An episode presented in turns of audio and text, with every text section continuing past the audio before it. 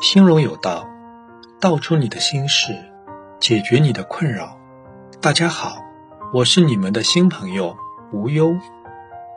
今天呢，我和大家分享一个案例，它的名字叫“男友幽默有趣浪漫，我却想分手”。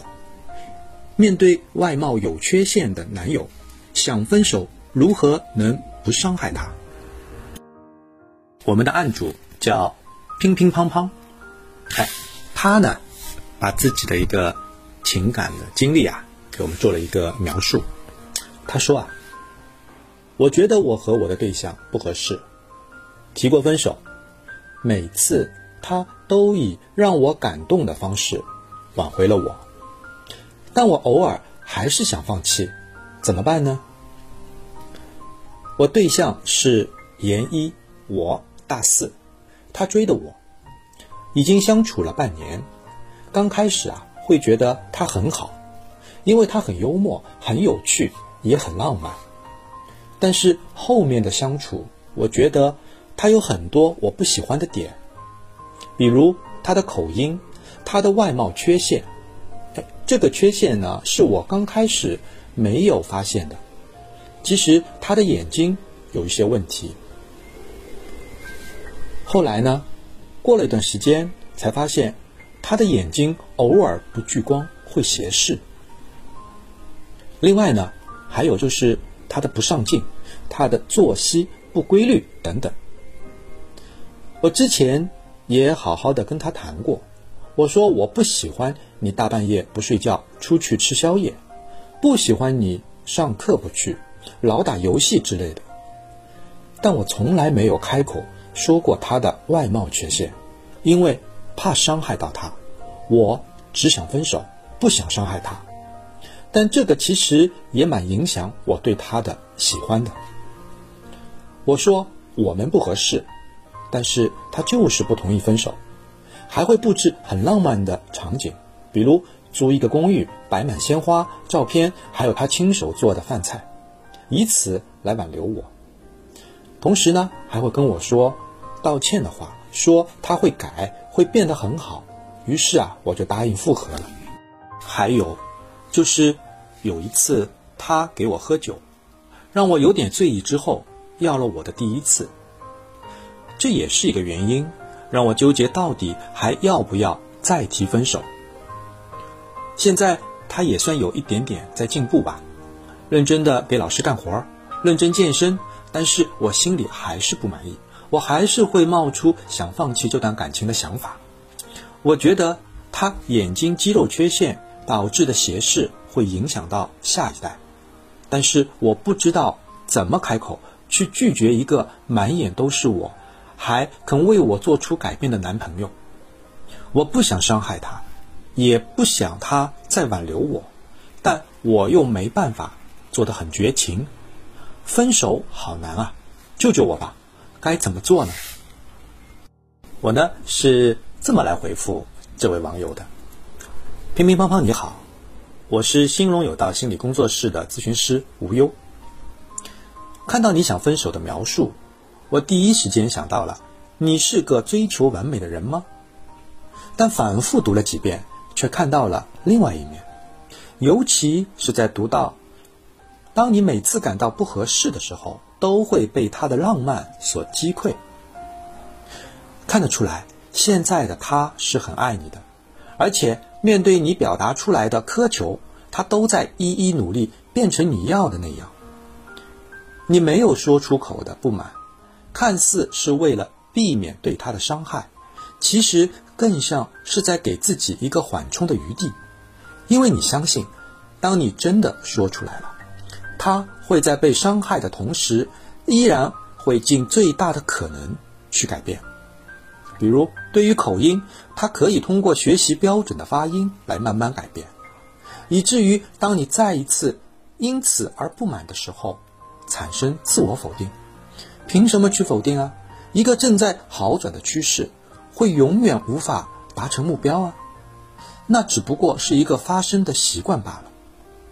再比如。对于外貌缺陷，他会通过积极的治疗或者去验证不会对后代有影响，甚至是说服你接受这个事实，等等等等。当这两个你暂认为可以起一票否决作用的因素变得不那么确定起来，你又如何来说服自己不去理性的接纳他很爱你，他愿意为你改变一切，他浪漫而且优秀这些事实呢？离开他就一定能遇到更好的另一半吗？这也是你担心的吧？至于你说的第一次，更像是一条无形的绳索，柔软而坚韧的缠绕着你的心。如果你只是因为一次分手后被他的浪漫和真诚所挽回，那你自可以怀疑这一次的被挽回是因为自己心太软了。但你说这一类的挽回已经是好多次了，你不明白为什么他那么爱你，你依然想离开他。我读到了他的几个挺有意思的。坏毛病，当然是要打引号的哦。比如不上进，上课不去，老打游戏，作息不规律，大半夜不睡觉，出去吃宵夜，等等。按道理能读研，说明他是个很优秀的人。如果他的不上进，上课不去，老打游戏，只是一时为之，你是不会介意的。毕竟他的学业会限制他的这些行为。你会列出这些问题，只能说明他可能会经常为之，这更说明他是个极聪明的人，否则他又如何成为那百分之十四的人？因为我记得好像二零一九年大学本科生的国内升研率就是百分之十四啊。